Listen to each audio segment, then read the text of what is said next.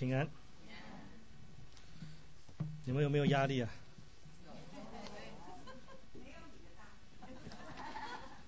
你怎么知道我的压力很大？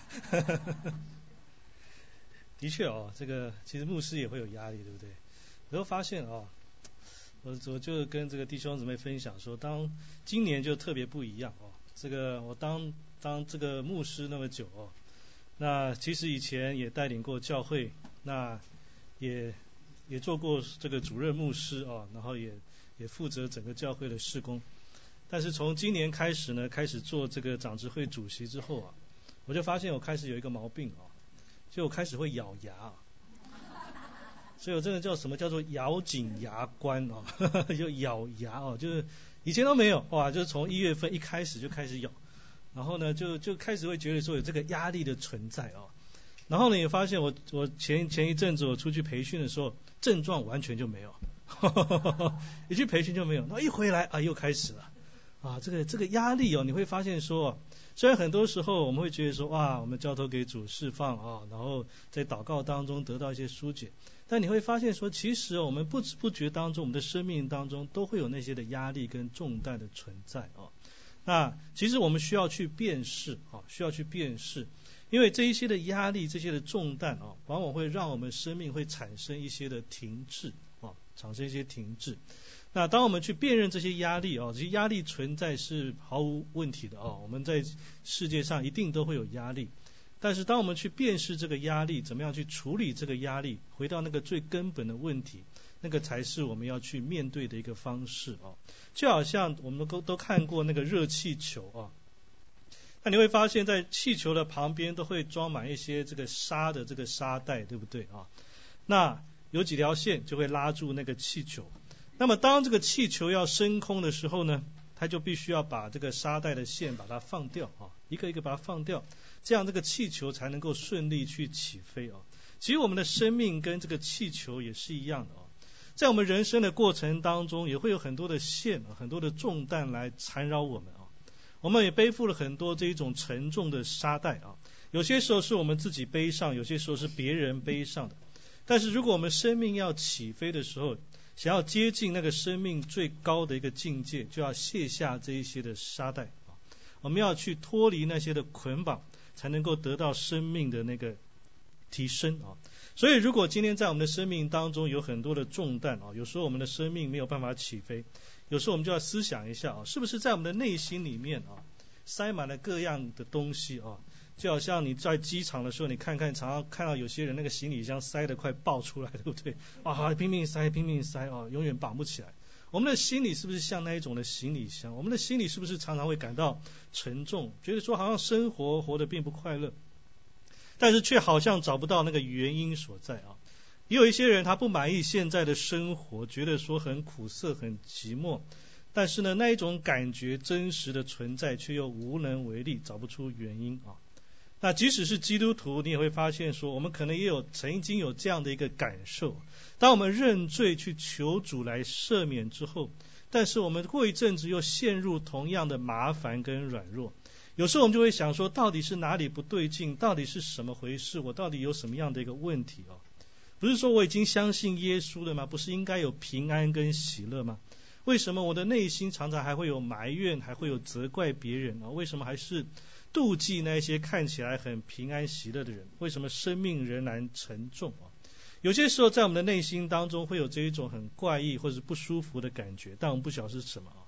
但弟兄呃姐妹们啊，如果你有这样的感受的时候呢，有些时候就是我们的生命其实是充满那个重担啊，就好像我们的这个家里面的那个橱柜里面可能塞满很多的东西，但是你说里面到底有什么东西？说实在你也说不上来，对不对？啊，你不知道到底里面塞的什么东西，你只要里面很满啊，所以我们的生命充满重担，就会失去平安。所以在这个希伯来书十二章一到二节啊，这边就提到说，我们既有这许多的见证人，如同云彩围着我们，就当放下各样的重担，脱去容易缠累我们的罪，存心忍耐。奔那摆在我们前头的路程，仰望为我们信心创始成终的耶稣。他因那摆在前面的喜乐，就轻看羞辱，忍受了十字架的苦难，便坐在神宝座的右边。如果我们想要继续奔走这个信仰的路程啊，得到最后的喜乐，那么在这一段的经文里面，告诉我们两样东西要放下啊。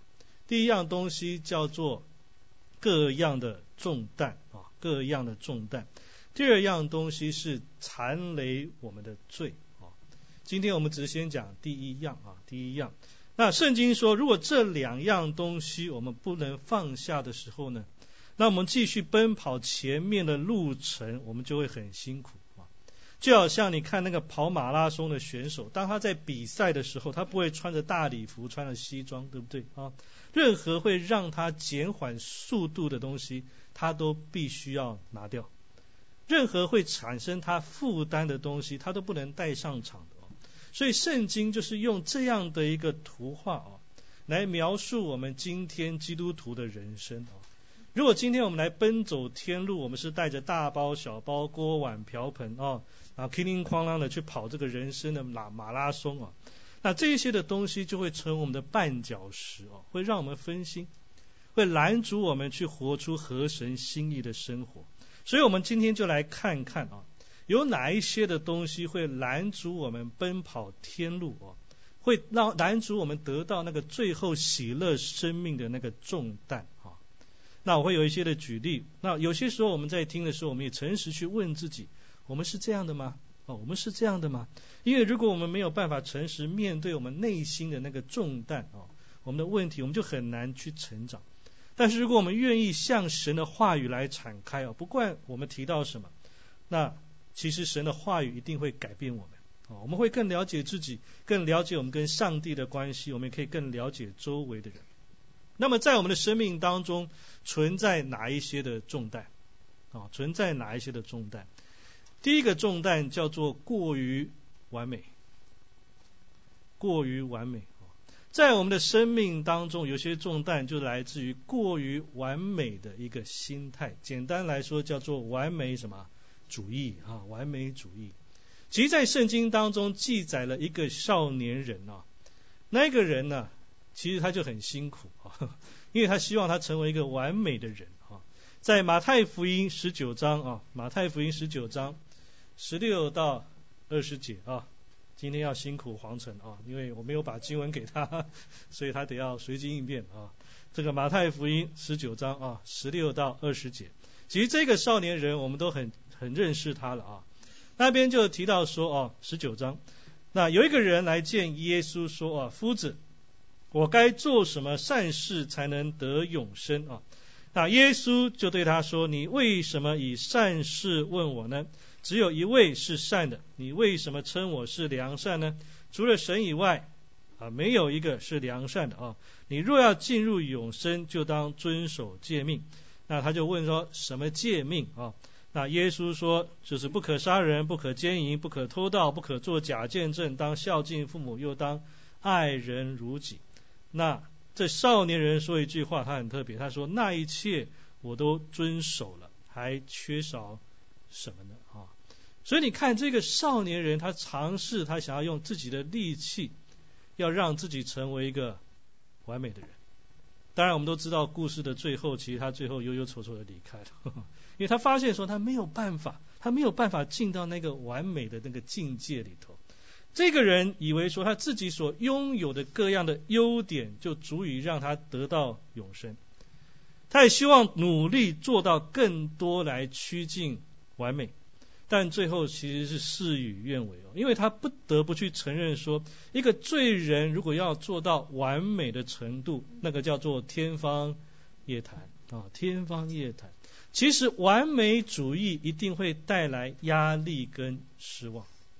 一个人如果有完美主义的话，他会希望说，所有的事情都要按着他的期望跟他的标准来进行，但那个是不可能的事情，不可能的事情。一个有完美主义的人，他一定常常会陷入一个后悔的光景。完美主义的人会说什么呢？其实考量一下自己有没有完美主义，就听听看你有没有常说这样的事情啊。早知道我就怎么样怎么样。哦，早知道我就怎么样怎么样。如果你常常说这样的话的话呢，其实你有一点完美主义。为什么？因为不表示说你没有办法去接受现在的生活。你会想说，如果当初我做了另外一个决定，嫁给另外一个人，哈哈，选择另外一份工作，也许生活都会更好。那个叫废话。因为事情已经发生了，你怎么样去时光倒转，对不对？所以，一个有完美主义的人，他很难接受人生的现实啊，只能去期待或者后悔自己所做的那个选择是不是正确的。那完美主义的人就会产生两种的情况，第一种叫做犹豫啊，所以完美主义的人也是一个犹豫的人啊。所以有些太太可能已经结婚十几年，小孩都念初中了，她可能还在想：我到底嫁对人了没有？啊，如果当时嫁给老公的情敌，会不会更好一点？啊，这个其实是很多时候我们这个很奇怪的一个思想啊。这个，所以有些说啊，如果当时如果可以嫁给郭台铭啊，会不会好一点？啊，现在是最红的一个，对不对啊？但不要想太多了啊。那也有些人在结婚之前是犹豫不决啊，我还没准备好，去年也这么说，前年也这么说，再等一下，等什么不知道，就是再等一下，没有办法做决定。也有一些人是在财务、在工作、在健康上面犹豫不决啊啊，突然肚子很痛，应该去看医生了，说啊我会去，什么时候去不晓得啊，快死了我就会去啊。很多时候我们就是这样，没有办法做决定。那么这样的人会像圣经所说的，在雅各书啊，雅各书第一章啊，雅各书第一章六到第八节啊，雅各书第一章六到八节。那这边说，只要凭着信心求，一点不疑惑，因为那疑惑的人就像海中的波浪。被风吹动翻腾，这样的人不要想从主那里得什么。心怀二意的人，在他一切所行的路上都没有定见。所以圣经告诉我们说，那个心怀二意、那个犹豫的人，他们最后是什么都得不到。所以当人完美主义，他开始要犹豫要做什么决定的时候，其实有些时候是表示他内心的认定自己的能力是不足的。所以，通常完美主义的人，他没有太高的成就的，因为他没有办法去尝试，害怕失败，遇到挑战会畏缩，不敢去达到那个目标。完美主义的人，他的心思是时常漂移的，到处乱飘，所以完成的工作只能完成一部分。你问他为什么没有完成，他会说：“让我再好好想想看，或者说我以前没有做过哦。”所以，这样的人思想是飘荡的。他一辈子可以完成的事情，其实少得可怜的。所以有些人害怕结婚，有些人害怕尝试新的工作，害怕侍奉。有些时候是因为完美主义所造成的犹豫。如果我做不好怎么办？怎么办？而完美主义的第二种表现叫做比较，比较。完美主义的人内心没有办法接受自己的人生，但是他又没有办法去改变。所以只好去说服自己的人生是最完美的。怎么说服自己啊？把别人比下去啊，把别人比下去哦。所以你看啊，很多的父母都是这样，对不对？啊，很多时候这个小孩子从小就被大人拿来比的啊。然后呢，等我们长大之后也开始报仇了，是吧？那怎么办呢？我们就去生个小孩出来，然后拿他去跟别的小孩继续比啊。那这个是一种把别人的生命借用过来去成全自己生命的一个做法啊，这个是一种投射的心态。因为很多时候，许多父母他本身没有办法达到目标，或是年幼的时候他没有得到满足，所以把我们的期望就投射在这些的孩子的身上。我们自己书读的不好，就强迫孩子你一定要读书啊。以前没有机会学钢琴，就强迫哎你要学琴啊。有些时候，这个父母就没有去考虑到这个儿女他本身的人格特长。有些时候，我们是一股脑把自己的失落哦就强加在儿女的身上。这个时候，儿女去痛苦的哦，因为他被要求去完成一个他达不到的一个目标。这个叫做完美主义的投射啊。所以你看哦，很很多人从小学就开始比，比成绩，比运动。比音乐，对不对？拼死拼活就是要拿第一啊！好像人生如果拿不到第一名的话，就了无生趣，这个压力很大。但值得吗？其实不值得。但很多时候，我们从小就被培养这一种完美主义，对自己、对孩子、对别人，什么都可以比，连出生都可以比。比什么？我告诉你，那些哦，你们姐妹聚在一起聊小孩、聊生小孩，对不对？我听多了，第一就是比谁生得快。哈哈，有人说啊，我痛了一天还生不出来啊，有些啊有我十五分钟就搞定了，对不对？那奇怪又有什么好比，对不对？这个这个有什么好比？还有比什么？比这个自然产还是剖腹生，对不对啊？好，通常那个自然生的就比较骄傲，对不对啊？啊，一部分自然就是美啊，然后 自然我比较能够忍痛，对不对？还比什么啊？比孩子生出来有多重，对不对？啊，我的有六磅哦，他的有七磅哦，隔壁家生了九磅的巨婴啊，啊，就看那个产妇到处在比来比去，有什么好比？又不是在比这个养猪，对不对？对你养猪才要比多重嘛啊，所以不要比啊，每个孩子都有这个优点啊，也有缺点，不可能完美的。所以这样去比的话就很无聊又很累人。所以姐妹们，请记得一句话啊：八岁以前的爱因斯坦是成绩低劣的儿童。哦，所以爱因斯坦八岁以前他的成绩是很差的。所以呢，这个是犹太人从小教这个孩子的一个态度。为什么犹太人可以在各样的领域当中都那么优秀？他不会去死读书啊，因为他们很清楚每个孩子有不同的性情。所以犹太人的父母从小就不要他的孩子跟别的孩子在同样的科目上面去比较的，他要极力为他的孩子去找寻他跟其他孩子的不同的地方，然后去发展这个孩子的特长，他煞费苦心啊，因为他们知道说，如果父母为孩子定下一些不可能达到的完美目标，这个是没有智慧的。所以其实如果我们很用心去观察，我们就会发现。为什么许多时候我们压力重重？原因就是因为我们有完美主义的倾向。那个比较会带来压力的啊。其实弟兄也是一样，弟兄比什么？就比工作嘛，对不对啊？有一句话说：“钱多事少，离家近。”这个叫完美主义，对不对？这个好差事都被你一个人占的，那坏差事都落到别人头上啊，不幸的事情都别人的，乐透都我们在中，这个叫什么？完美主义啊。但是，请我们一定要明白啊，其实这个世界不是围绕我们在转啊，我们不是太阳的，所以地球不会围绕着我们转。如果我们一生都要追求达到那个完美的标准，我们就很难达到那个释放。如果你觉得说所有的事情都要顺着我们的意思啊，比如说有些人一出门啊，一看到下雨，怎么今天又下雨了？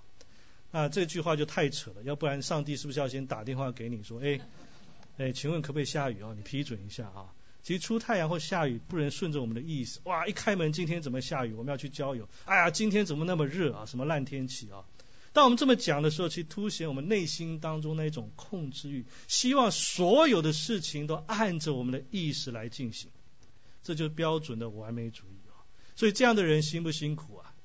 很辛苦，对不对？当然辛苦，怎么样？什么都要管，连天气都要管。那你去当气象主播嘛，对不对啊？你把你的眼睛遮掉，随着你的这个喜好到处乱报不就好了，对不对？所以求主帮助我们啊，不要被这个完美主义所捆绑，这个会在我们的生命当中制造很多的重担。我们要开始学习去接受你现在的人生，接受你的配偶。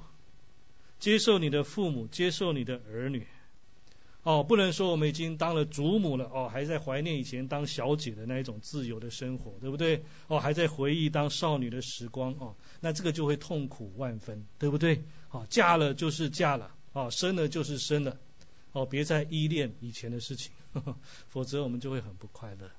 啊，第二个啊，我们说第一个叫过于完美，第二个叫做过于不完美。呵 呵过于不完美啊！如果什么事情你都要求一百分，那会累死你。但是如果很极端，什么事情你都要求不用及格啊，随便乱做啊，这样也不行啊。过于不完美，这个叫懒惰啊。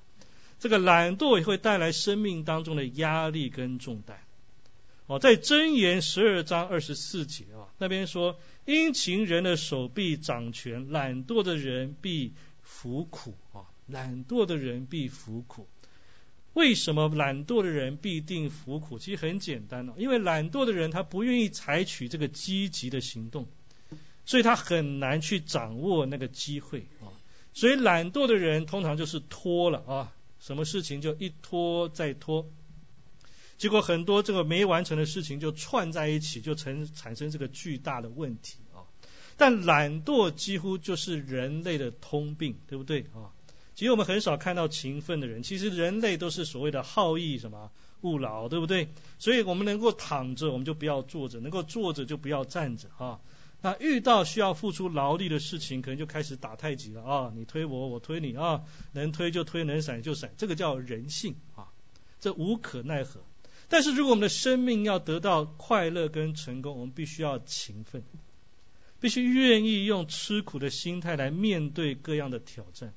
那个人生才会迎来胜利哦，否则很多的事情一定会遭遇失败。其实我们人生命的这个每个面相都需要学习勤奋，我们要学习能够吃一点苦啊。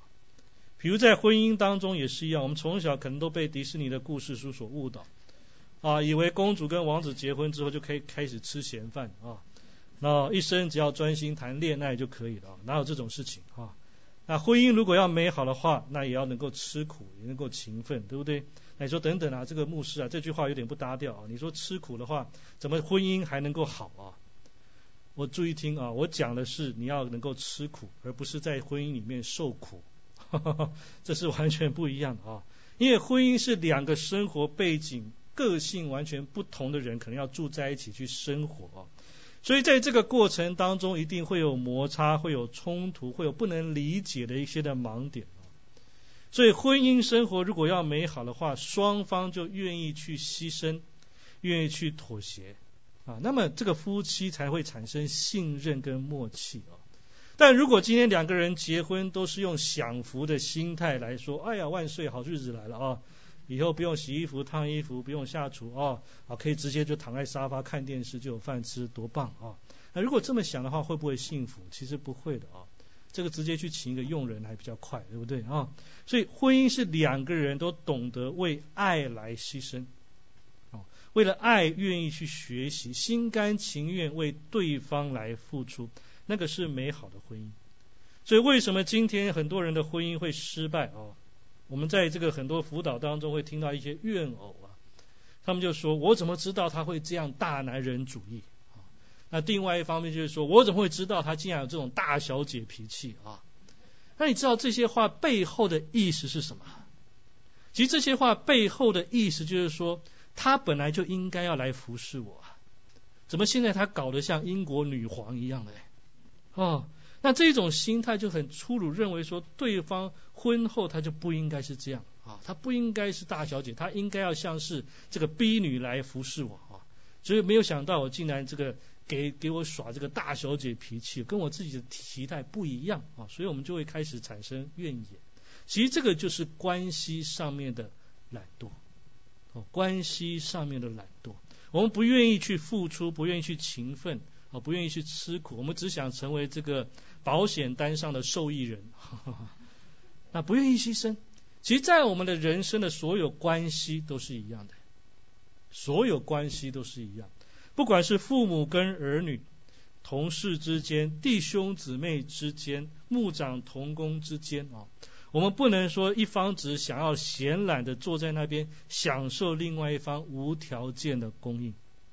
那么这样的关系就没有办法维持长久，只会制造更多的重担。这个懒惰只会制造生命当中更多的问题，而且会带来周围人的困扰。这样的人会快乐吗？不会的哦。有一个钢铁大亨，你们都知道他的名字叫 Charles Wang，啊，他曾经分享过呢，一个人做任何事都有成功的希望。只要他对自己的工作能够热心从事，提起兴趣，甘愿去做，即使相当繁重枯燥，也不觉得劳苦厌烦。而一个专等别人推动提醒才懂得去做的人，永远不会有出头的一天。其实做主的侍奉也是一样啊。我们不要妄想说啊，一步登天，存着侥幸的心态，马上就要得到所有人的认可跟尊重，没有那么容易了。因为侍奉要火热，要殷勤，要专心，要竭力去做，那这样的侍奉才会赢得尊重。所以耶稣说：“你们要背起十字架来跟从我啊！”我们背起那个十字架，跟从耶稣所走的那个道路。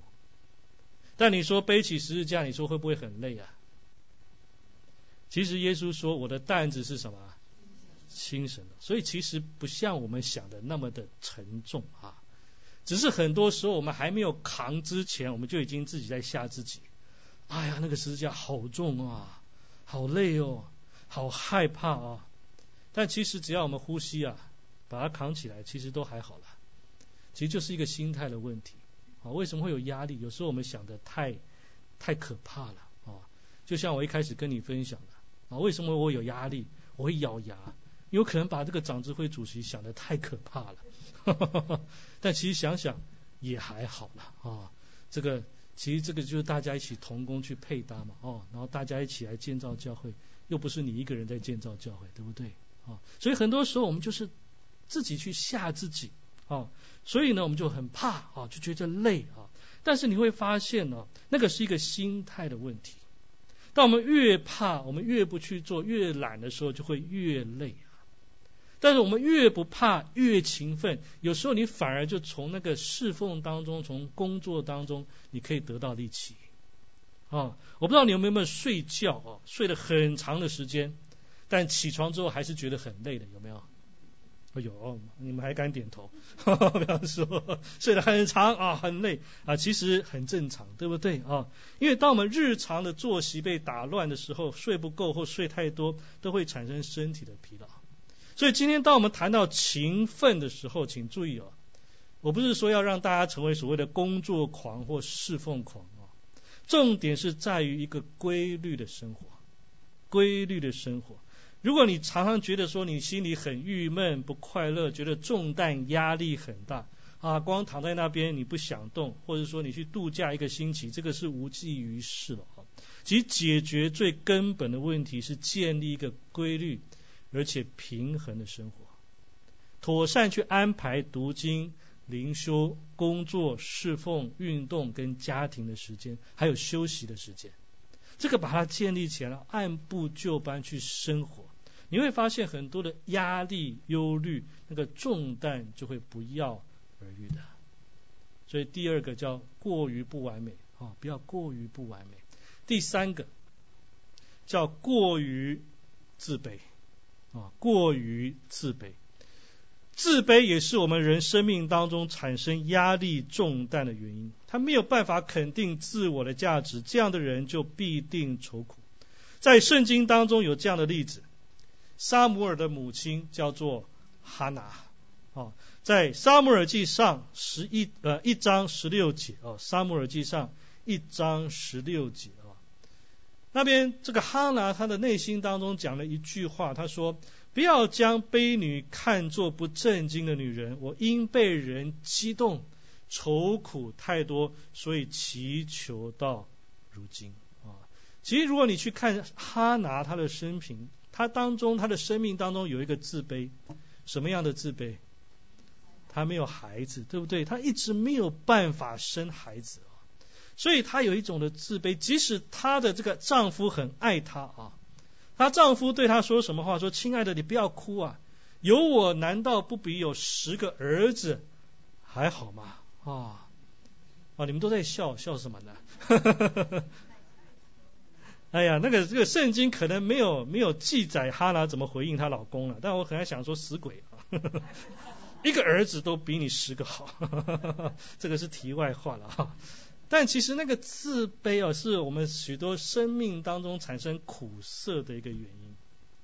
啊，其实，在我们的内心当中也有一些的自卑了啊，或许是我们的父母从小对我们有很高的期望，但我们没有办法去满足他们。或者是我们从小被批评说你怎么没有隔壁的孩子能干啊、聪明啊、孝顺啊？那这些的话有时候会埋在我们的心中。随着我们年纪长大时候，我们就会觉得说我这辈子大概就这样了，我不会有出息了啊，我大概没有办法像我哥哥这么有成就了，姐姐那么有成就了。那这一些的声音会不断的出现，声音是从何而来？其实你要知道，小孩子不会天生就自卑的，都是别人灌输给他错误的形象，都是别人对待他的方式，对他说的话，他就会带着这一种的形象去长大，一辈子深受其害。我以前跟你们分享过，我过去也是一个很自卑的人，啊，对不对？因为为什么呢？因为我小时候很瘦很瘦的，哦，所以不管别人怎么样看到我，第一句话就是怎么这么瘦，像竹竿一样，啊，要不然就是多吃一点啊，太瘦了，太瘦了。所以我从小所得到的讯息就是你很瘦啊，你很不健康，你很不好看，很不好看。所以到了青春期，这种话就更多了，就非常非常的自卑啊。所以自卑到了一个程度，在台湾那种大热天的时候啊，你都知道台湾哦，那个热天受不了，我还坚持穿着长袖长裤啊，因为我很害怕露出那个我骨瘦如柴的四肢啊，很怕人家看啊，所以在团体当中，我就是躲在最后面，我不敢站在别人的面前啊，我不敢说话，我就怕别人来看我啊。所以我常跟弟兄姊妹见证啊，今天能够站在台上讲到，就是让一你们这一百多双眼睛来看着我啊，这个叫神机，对不对？啊，以前是不可能的啊。那什么样的话题，只要提到胖跟瘦，我就觉得别人要攻击我，那个叫什么自卑啊？我整天就很担心，我以后娶不到老婆，就是这样，很不快乐，很不快乐啊。所以今天很多人愁苦的原因就是这样，可能跟我不一样啊。有些自卑可能是太胖，或者头发太少，或者太高太矮，或者书读的不多，或者唱歌走音啊，各式各样的原因啊。但是那一种自卑感会拦阻基督徒继续奔跑前面的路程。那些外在所加诸的东西，原本就不应该穿戴在我们的身上。但是如果我们继续去背负，我们始终没有办法释怀的时候，慢慢的那个批评、那个自卑就会成为我们形象的一部分。所以第呃各位姐妹啊，这个别人所加诸给我们的这些重担一定要处理，否则你不会快乐的，你不会快乐的。你要想要知道我怎么样去处理我这个自卑的问题嘛？第一个很重要就是认识我自己在神面前的价值。这个十分重要啊，因为许多人并不明白，原来神在他的生命当中已经放入许多的宝贝在那里。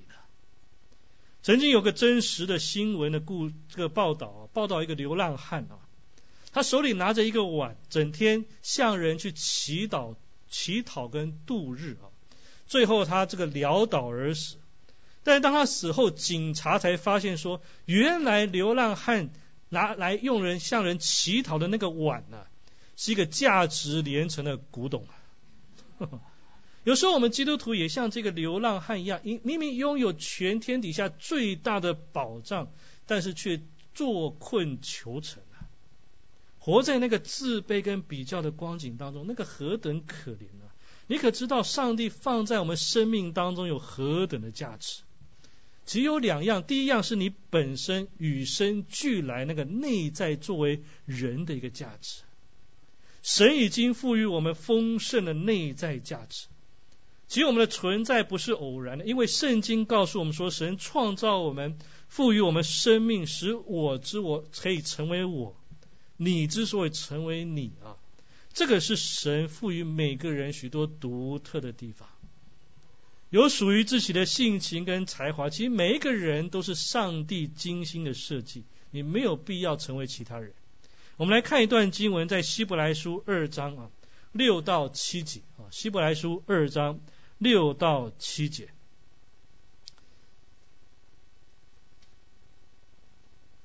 希伯来书二章啊六到七节，这边说人算什么啊？你竟顾念他？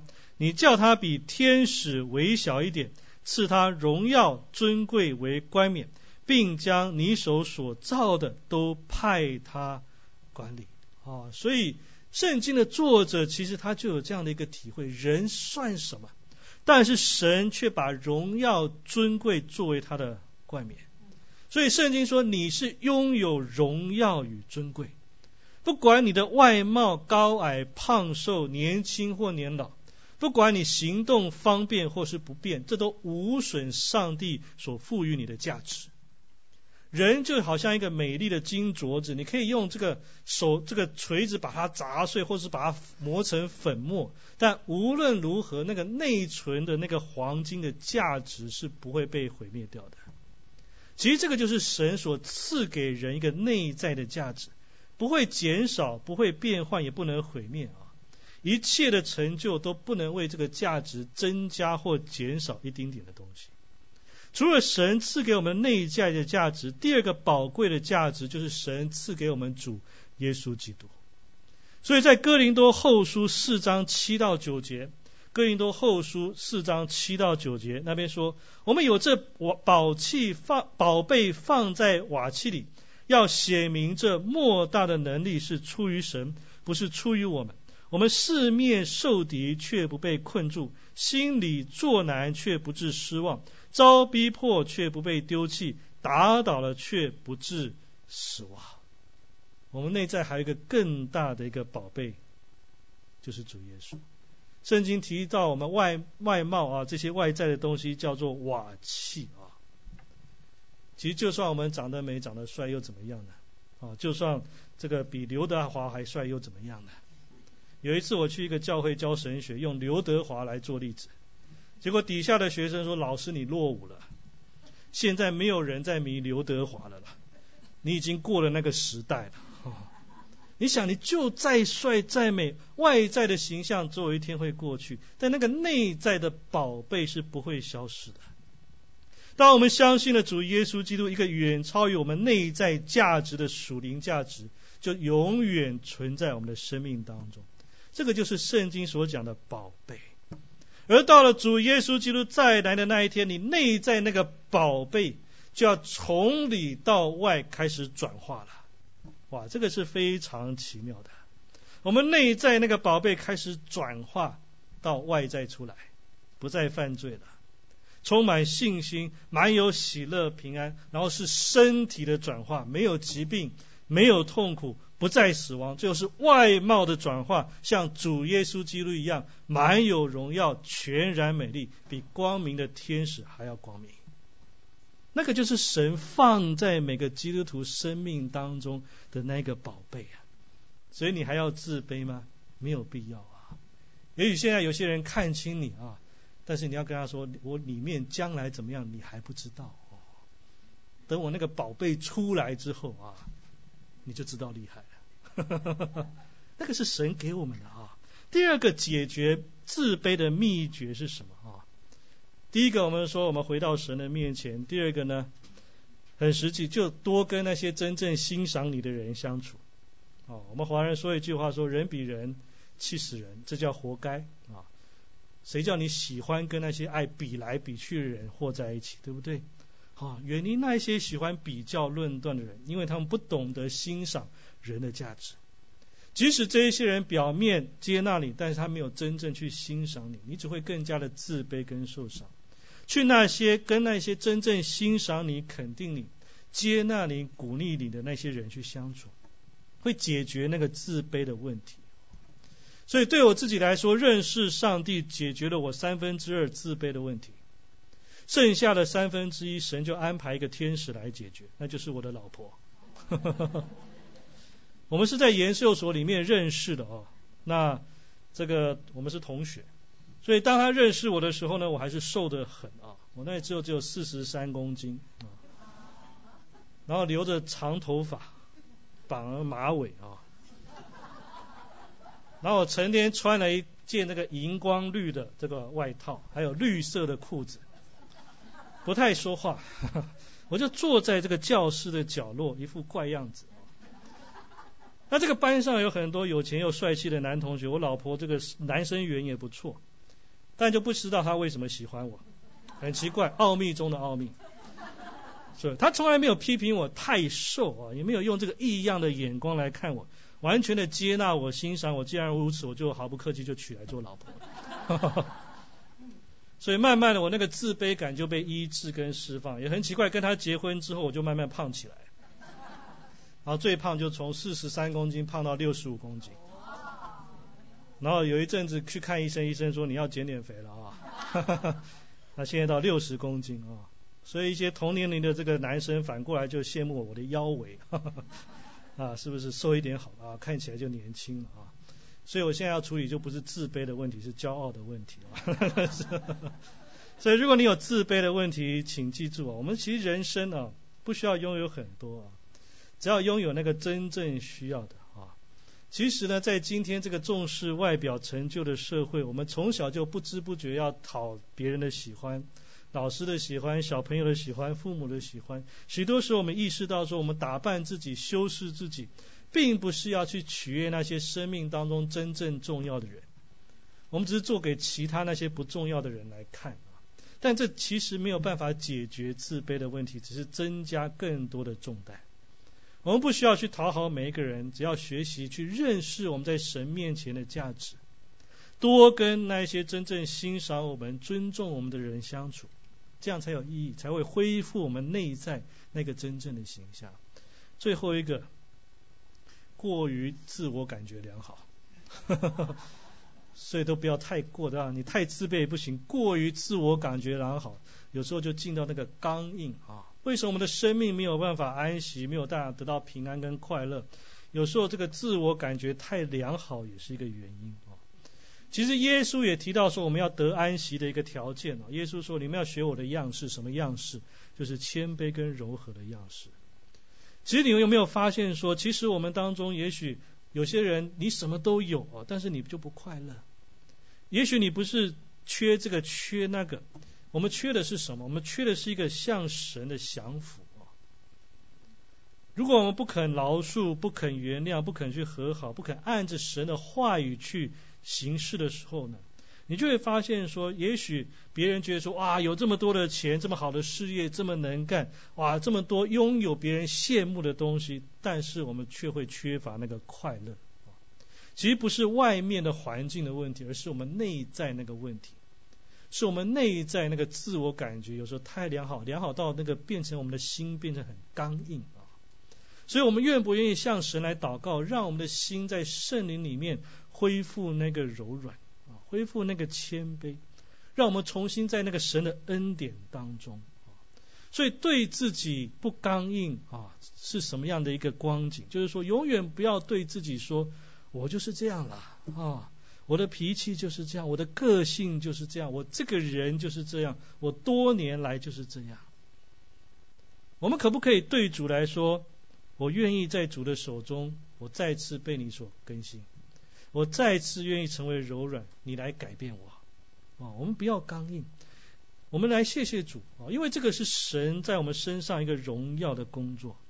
另外哦，我们不要刚硬，也是一个不要继续持续活在一个不讨神喜悦的一个事情上面。在罗马书第二章第五节啊，那边提到说，罗马书第二章第五节，你竟任着你刚硬不悔改的心，为自己积蓄愤怒，以致神震怒显他公义审判的日子来到。这里又提到一个刚硬，对不对哈？明明所做的事情不讨神喜悦，但是还自我感觉良好，那个叫做刚硬，还一直去做。在圣经当中，就有一个人，他自我感觉特别良好，那个人叫参孙。哦，参孙。那参孙其实是一个蛮可悲的男人哦，神给他非常多的恩典能力，比别人加倍的多，但他让自己一直活在那种自我的感觉里面。哦，所以他一直按着那个自我的情欲去做他做的事情。我相信刚刚开始的时候呢，当这个参孙犯罪的时候，他可能也是怕哇，想说上帝这样的祝福我，怎么可以做一些污秽的事情？但是当他做了一段时间，他发现好像上帝也没有怎么样嘛，啊，上帝好像也没有怎么特别修理他，那上帝好像也没有把他的祝福拿走，能力拿走，他就越来越大胆，就活在那个刚硬的当中。直到有一天，上帝就离开他了，就离开他了。他以为神不在乎，其实是神给他机会去悔改。所以我们也不要以为说我们可以自己继续活在那个自己的问题的里面啊，自我感觉良好，好像上帝不在乎啊。其实神的爱是让我们有机会可以去回头。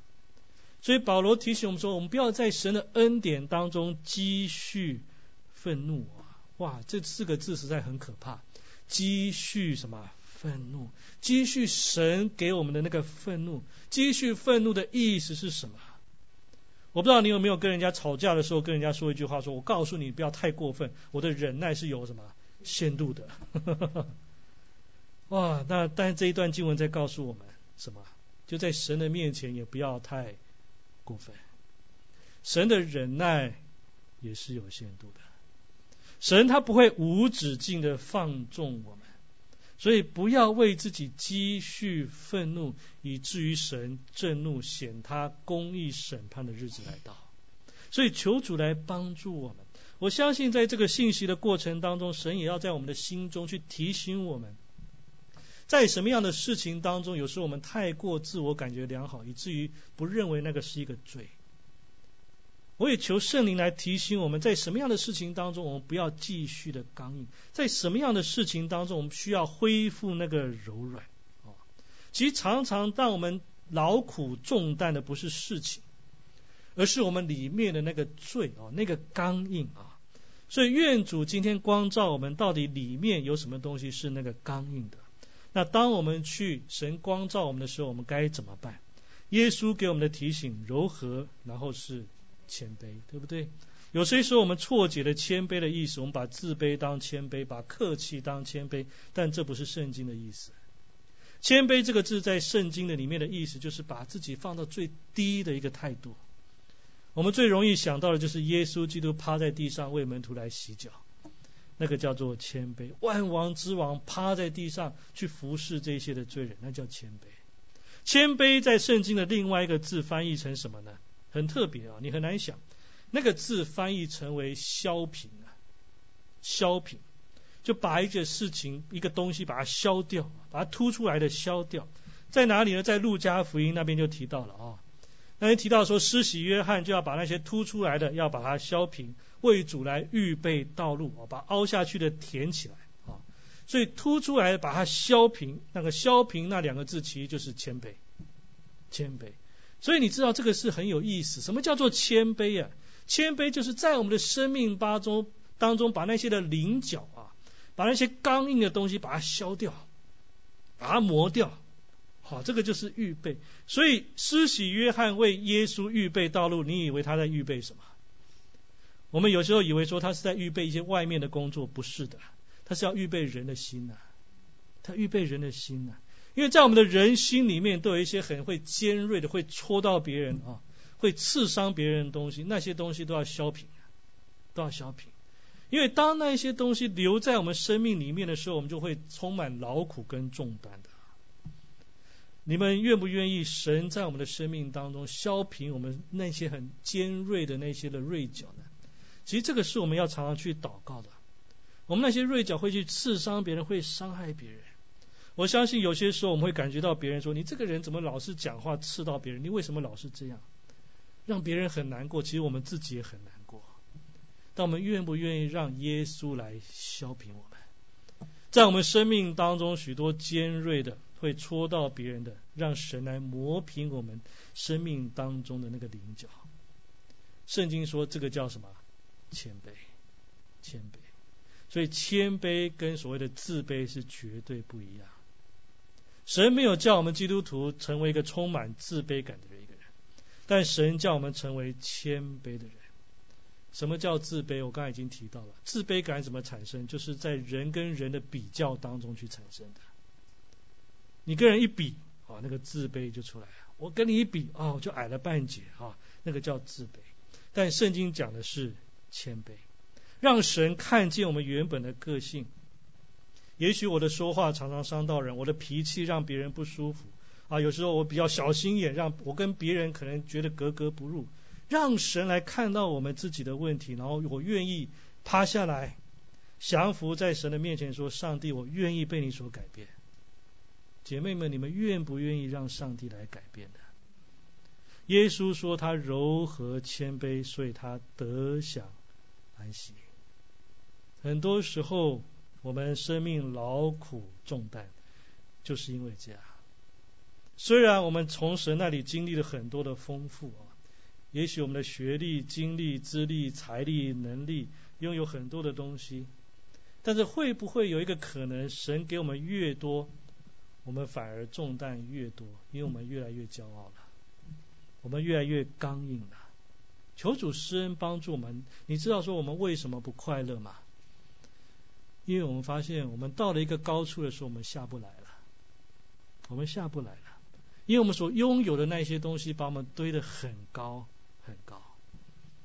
你会不会发现有一段时间你会觉得说啊，以前我没有这些东西的时候，好像以前比现在更快乐一点。那么我们可不可以下来呢？其实侍奉越久的时候，我也不断被神所责备的一件事情，就是求神施恩帮助我们在神的恩典当中要去谦卑啊。刚刚出来侍奉的时候，其实还蛮谦卑的，觉得什么都没有啊，什么都不会，所以就很谦卑。但是当侍奉越来越多的时候，就开始越来越多自己的想法了啊，自己的意见、自己的抱负啊、自己的这一种的意向啊，觉得说我是这个，我是那个啊。但是神就告诉我说啊，我让你的侍奉越来越重要，但是你的老我也越来越大，越来越骄傲，你越来越没有办法下来。所以呢，这些东西就没有办法让我进到那个神荣耀的祝福里面。所以有些时候，这个当我在祷告神责备我的时候，我心里就很难过。我说主啊，我服侍这么长的时间。但是最后，神给我一个评语是：侍奉越大，劳我越大。哇，其实这个是一个蛮伤心的事情啊。但弟兄姊妹，真的很多的时候，拦阻我们进到神的祝福里面，并不是外面的那个方式或压力，而是里面的那个骄傲啊，里面的那个骄傲。神给我们的那个能力哦，给我们那些的侍奉经历，那些才能。啊，我们越堆越高，最后下不来，放不下来，那形成一个骄傲的人，最后受亏损的是谁？受亏损的是我们自己啊！所以求主来帮助我们。我们相信每个人都有每个人的劳苦跟重担，做婆婆的有婆婆的重担，做媳妇有媳妇的重担啊，妈妈有妈妈的重担，儿子有儿子的重担啊，每一个人都一样，很公平，劳苦重担。但是耶稣宣告一件事情。当我们愿意柔和谦卑，我们愿意消平我们自己，我们再次回到神的面前的时候，回到他面前的时候，他给我们一个祝福，他说他可以使我们得安息。所以姐妹们，你有没有完美主义呢？还是过于不完美呢？或者说你不喜欢自己，深感自卑呢？或是自我感觉太良好呢？求主帮助我们。我们要在我们的信仰过程当中脱去这一切的重担。当我们脱去这一切的时候，我们才能够重新在主的里面得到释放，得到帮助。当我们很单纯的回到神的面前的时候，你会发现那个基督的信仰的快乐才会回到我们的生命当中。我们一起来祷告，天父上帝，我们感谢你。因为我们何等的高兴，我们拥有这一位爱我们的主耶稣。虽然在世上我们会经历许多的劳苦，但是当我们回到你面前的时候，你要与我们来同背这个恶。你说你的担子是轻省的，因为你已经为我们背负了绝大多数的重担。你使我们能够在主的里面重新得到安息。求主你的圣灵继续在我们内心当中提醒我们、帮助我们。也许我们有完美主义，也许有些时候我们的生活没有进到勤奋的里头，也许许多时候在我们的内在当中还有许多的自卑感，或者我们还有一些内在的刚硬的罪。主，你在我们的心中就亲自来为我们显明，使我们愿意在这个时刻降服在主的面前，以靠圣灵的能力来脱去这一些的重担，使我们能够在主的面前重新认识到，你看我们是何等的宝贵，让我们极力的去讨主你的喜悦，因为只有你为我们定十字架。你是我们生命当中最重要的人，愿主你继续来激励我们，借着你的话语继续来安慰我们，使我们能够在主的爱的当中能够继续的成长，充满信心，充满盼望，满有平安跟喜乐。谢谢主，我们这样祷告，感谢奉靠主耶稣基督的圣名，阿门。